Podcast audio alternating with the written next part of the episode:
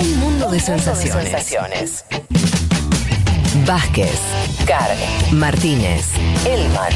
Información justo antes de la invasión zombie.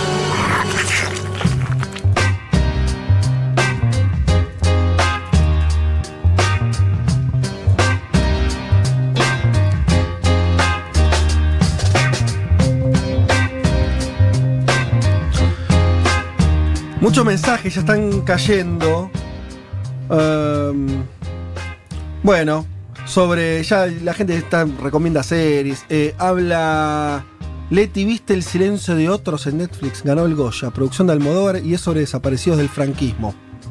No, no la vi, pero la noto. Juan Bueno. Carr creo que la estaba recomendando, ¿no? Yo Juan. la vi, yo la vi, es un documental muy impresionante sobre la querella argentina eh, con las víctimas del franquismo y contra Billy el Niño, un torturador muy conocido eh, Mm. en España que murió por coronavirus este año. Sí. Véanla, es, es impresionante, dura una hora y media, es muy fuerte a nivel emocional, pero tienen que verla. También para destacar lo que hace por derechos humanos nuestro país a lo largo y ancho del mundo, hay que verla. Eh, casi que me hago fan de Servini de Cubría después de verla. Les juro Mirá. que es impresionante. Bueno, además hay pocas producciones sobre el franquismo. Es, un- es un- una cosa ahí, ¿no? Que a los españoles les cuesta pensar sobre, sobre ese tema y mm, hay, hay- hay poco, no hay tanto material como, como uno podría pensar. Eh, arranquemos con, con el programa entonces. Yo les, les proponía pensar la idea de nueva normalidad, porque es algo que no es, por ustedes lo escuchan en Argentina y piensan que es un argentinismo, no. Es algo que empezó a usarse eh, con alguna diferencia en el lenguaje, pero mínima en muchísimos países. Que obviamente, claro, decir, bueno, nueva normalidad. Ya estamos medio raros, ¿no? Porque mm, primero que parece, eh, si uno dijera, bueno, algo nuevo es algo que justamente no se asemeje mucho a lo que venía sucediendo, pero hay, lo que está atrás de eso es la idea de que estamos queriendo recuperar un poco lo que, la forma en que vivíamos antes, ¿no? Llamarlo normalidad eh, es una- un intento de, de suponer que las cosas no cambiaron tanto y que vamos a poder hacer las mismas cosas que hacíamos antes. Ese pareciera ser literalmente, simplemente el concepto. Lo que me parece que está faltando ahí, y, es, me parece que es un síntoma de nuestra época, obviamente opinen ustedes lo que les parezca, obviamente los oyentes lo pueden hacer a través de los mensajes y ustedes compañeros en el micrófono. Eh, está faltando un poco de utopía, un poco de algo más, ¿no? La idea de que lo mejor que te puede pasar es volver a lo que había antes, pero peor, porque lo que está atrás de nueva normalidad es, ojalá vivamos como estábamos antes, pero peor, porque es una normalidad que es una especie de versión de mejorada de la anterior normalidad. La nueva- nadie supone que la nueva normalidad es con más abrazos y más eh, gente en recitales. No, es menos. Está, está clarísimo que nueva normalidad es, bueno, algunas cosas no van a volver, Mm. otras van a volver distintos, separación, distancia, todo eso. Entonces, en principio es medio una chotada lo que, lo que aparenta ser lo Mm. que se viene. Ahí me parece que está faltando algo que en otros momentos las, las sociedades tuvimos, que son ideas más interesantes, ¿no? Ideas, horizontes, realizables, no realizables, lo que quieras, pero nadie está proponiendo nada muy, ¿no? Que mueva, que vos digas, che, la verdad que esto me calienta como proyecto. De estas, el famoso de acá salimos mejores, que se, Mm. se- se volvió eslogan, no tiene nada dentro, ¿no? Si vos abrís el paquete y decís, a ver, ¿y cómo sería? Y no hay. Obviamente que hay algunos gobiernos que intentan hacer cosas más piolas que otras, no estoy diciendo que sea todo igual. Pero a grandes rasgos, la idea de nueva normalidad es una idea entre aburrida y mala. Eh, ahí me parece que está pasando algo que ya nos pasaba antes, que era esa falta de utopía, esa falta de horizontes nuevos. Su- superadores, si querés, del capitalismo por ponerle una etiqueta, pero podríamos pensar en cosas más realizables que también, o sea, de, de menor alcance, pero también disruptivas. Hay poco, hay pocas cosas disruptivas. Eso me parece que es un rasgo que estamos viviendo y me parece que cuando uno también a veces se bajonea un poco, no solamente porque estamos encerrados, lo que todavía estamos encerrados, o, o- o con, o con imposibilidades de hacer ciertas cosas, sino porque nos cuesta ver un poco, ¿no? Como que decís, bueno, aquí hay más allá, ahí no, hay, no parece haber, no parece que a priori esto que nos está pasando, Sí, la incertidumbre. claro, o, o la incertidumbre que encima no tiene una parte, puede- la incertidumbre puede estar buena, puede decir, no, no sé qué va a pasar, pero está este camino y este otro, y si ganan uno, vamos para acá. no, no, no, no, no aparece tanto esa gran disyuntiva o momentos donde pareciera que estuviéramos esperando que las sociedades se pronuncien porque entonces ahí, no sé, qué va. A, a priori no pareciera, ¿no? Un- si vos pe- eh, pensamos las, las protestas, que fueron pocas que hubo hasta ahora, fueron por temas muy viejos. El, el- el Claro. mejor ejemplo es el de Estados Unidos. Que están pidiendo que Sí. se termine el racismo de alguna manera. Bueno, no es una agenda que mire mucho al futuro, está mirando para atrás y diciendo, se nos siguen cagando igual que hace mucho tiempo. Lo cual no le quita importancia, ¿no? Obviamente. Pero digo, no es una, no es una agenda que vos digas, están tratando de pensar algo novedoso, por fuera de los marcos actuales. Eh, a mí eso me pone, Hmm. no sé. Yo, yo creo que estoy de acuerdo con esa ausencia a gran escala, Eh. esta cosa de que no hay una utopía transformadora y más, pero con respecto a la nueva normalidad, creo que a pequeña escala, esa no normalidad va a tener, o sea, nos va a revalorizar, nos va a conectar de otra manera con algo que ya teníamos, pero que no nos díamos cuenta lo importante que era. Expláyate. A ver, digo, la conexión, digo, esta cosa que se dice, uy, cuánto. digo, se dice en un marco de clase media, progresista, digo, Sí. con, con eso, digo, esta cosa de cuánto extraño ir a, no sé, a tomarme un café y leer Sí. un libro, a ir a la plaza y hacer. Digo, esas cosas que ya teníamos y que ahora la vemos como algo. La vemos en AMA, uno tiene que aclar- aclarar, ¿no? Pero como Sí. algo tan lejano Sí. para nosotros, me parece que en esa nueva normalidad, digo, eso va a tener, digo, nos Más va a valor re- que antes. Sí, y nos va a reordenar las prioridades. Y eso después va a tener una quizás traducción política, digo, pienso traducción política en relación Sí. a los espacios públicos, a cómo pensamos la ciudad, etcétera. Pero a pequeña escala, digo, vos puedes pensar la experiencia del coronavirus de dos maneras. Una como amenaza. Ujú. Digo, vos volvés, digo, salís y decís, hoy no puedo, no, no puedo pasarla bien porque sé que puedo volver. Esto, digo, si no está la vacuna, salimos, digo, O sea, no la sé. versión medio paranoica de. Claro, eso, digo, sí. vivirlo con la amenaza, digo, la experiencia traducida en amenaza. Pero después también en, ah, esto, digo, qué importante era esto para mí que recuperé, ¿no? Y vos le asignás un valor que antes no tenía, digamos, te empezás a dar cuenta de esas pequeñas cosas, si querés, digo, sin, sin entrar en el lenguaje New Age. Pero me parece que a pequeña escala nos vamos a, a conectar de otra manera con esas cosas que ya teníamos y que dábamos por hecho y que ahora con la pandemia las vimos de manera más lejana. Eh, bien, es interesante eso. Sí. es una. Eso me calma, al menos a mí. Ah, Yo, te yo soy a mí más pesimista en ese sentido, porque me parece que hubo un cambio, como decías. Al principio, cuando empezó todo esto, uno decía, sí, viene un cambio a nivel internacional, del sistema y demás, algo que se fue perdiendo y de alguna manera uno se termina acostumbrando un poco también a esta nueva normalidad, si se quiere, dentro de la cuarentena.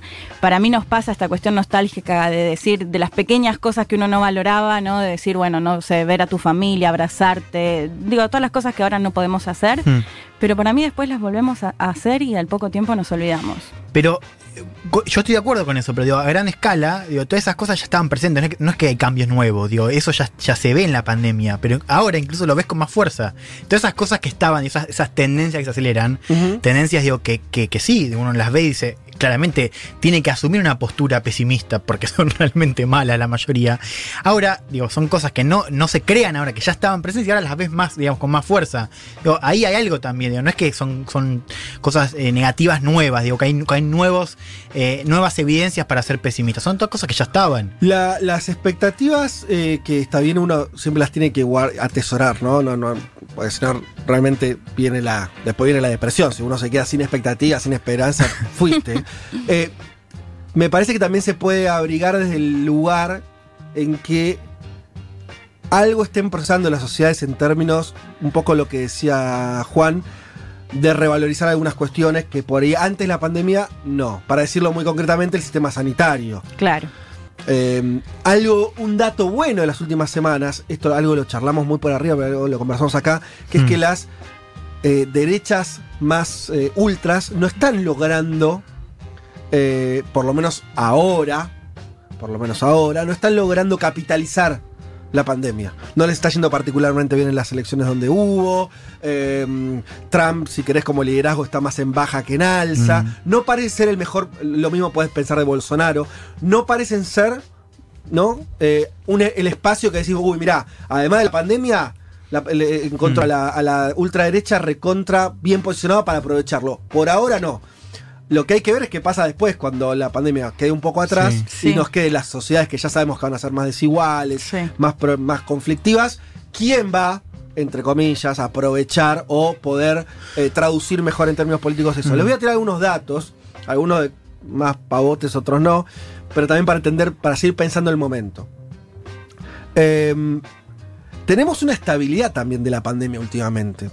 Para darles el caso de Brasil. Brasil, nosotros estamos acostumbrados a los gráficos europeos, de algunos países de Europa, España, particularmente Italia, con una gran subida de casos y de muertes y una bajada pronunciada también desde hace dos meses ya, ¿no? Un mes y medio, por lo menos.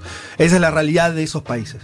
Pero Brasil, que es un país verdaderamente grande, el país más grande de nuestro continente, de nuestra región, eh, tenés que estar clavado en mil casos de fallecidos diarios desde hace semanas. Y no baja, es una meseta Brasil. Sí. Brasil subió, bajó un poquito y se quedó ahí.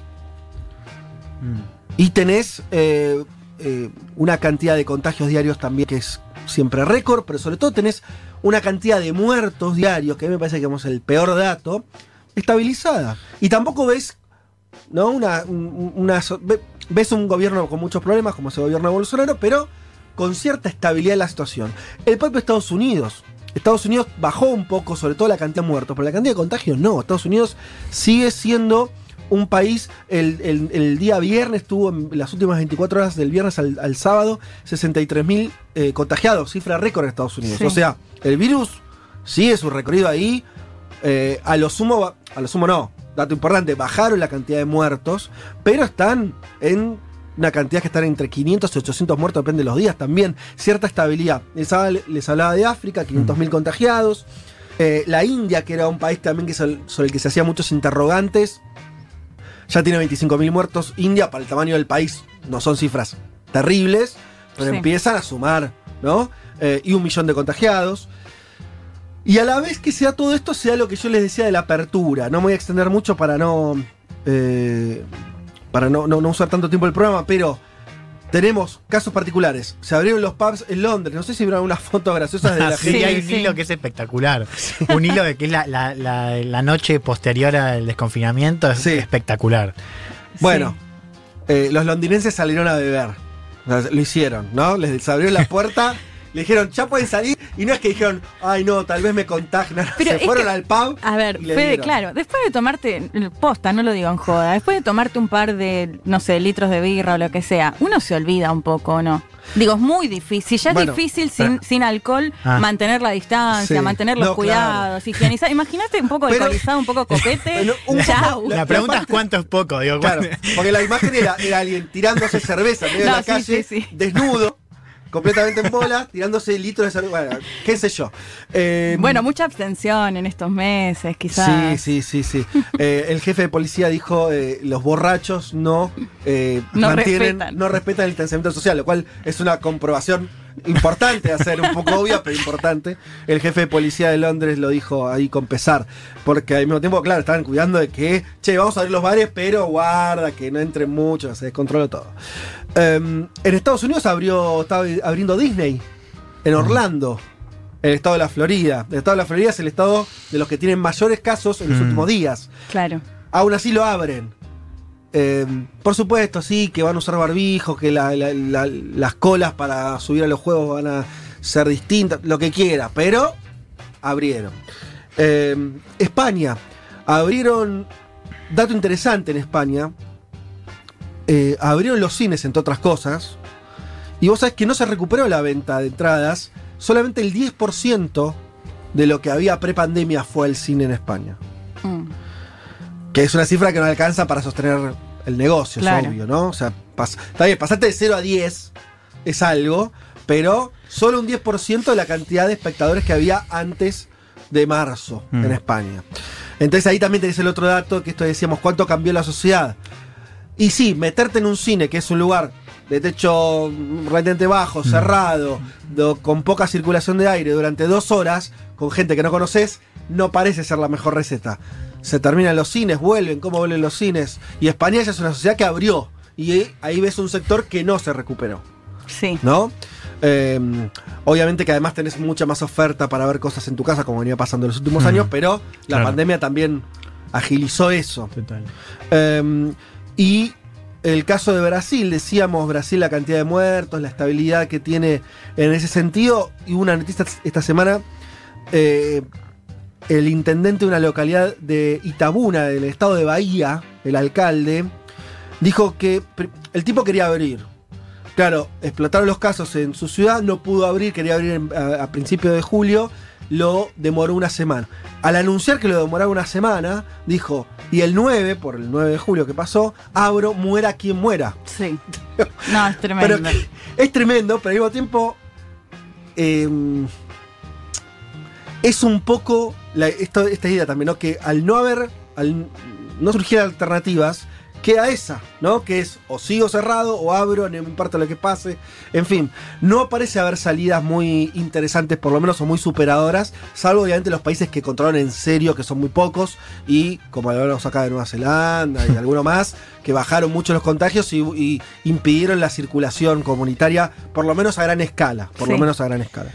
Em, Bien, eh, algunas noticias más respecto de, de España, porque tiene que ver con todo esto. Hubo está habiendo elecciones en Galicia y el País Vasco. eh, y también una medida que fue muy cuestionada, pero que tiene que ver con esta nueva normalidad, es que decidieron no dejar ir a votar a los que estaban enfermos. Eso eh, en Galicia, ¿sí? Eh, y bueno, la verdad que también eso abrió una serie. de- ¿Qué pasa? Si estoy enfermo no soy ciudadano. Claro. A un enfermo no se le impide votar de cualquier otra enfermedad. De esta sí. Y eso que va, eso lo van a trasladar a otros países. Pienso en Estados Unidos, donde la cuestión del voto Sí. y quién vota y quién no es fundamental. Sí, Eh, es muy interesante. Entonces hay algo ahí, ¿no? Complicado. Porque bueno, es lógico porque, porque están diciendo que no vayan a votar Claro. el que está enfermo. Y para que no contagie, está bien. Ahora, pucha, sacarle el derecho al voto a alguien porque tiene. porque se enfermó. Sí. Así que Mm. también son esos debates que son todos, parecen todos feos, ¿no? Son como debates fuleros. Eh, Fede, sobre lo de España te agrego algo, porque e- es en Amariña, un lugar de, de Galicia, lo que vos mencionás, que evidentemente no está votando. De hecho, estoy viendo las fotos de la votación ahora en País Vasco y Galicia, y hay, por ejemplo, en Vitoria, que es una ciudad del País Vasco, un mega estadio prácticamente vacío. Eso es la nueva normalidad de la que vos hablabas. Pero quiero ir a Barcelona un cachito, un segundo, porque ojo con Barcelona. eh, se multiplicaron por cuatro en los últimos 12 días los contagios de COVID-19, los nuevos contagios en el área metropolitana de Barcelona, y ya la Generalitat de Cataluña está anunciando que esta tarde va a, decir cuáles son las nuevas medidas para contener un brote.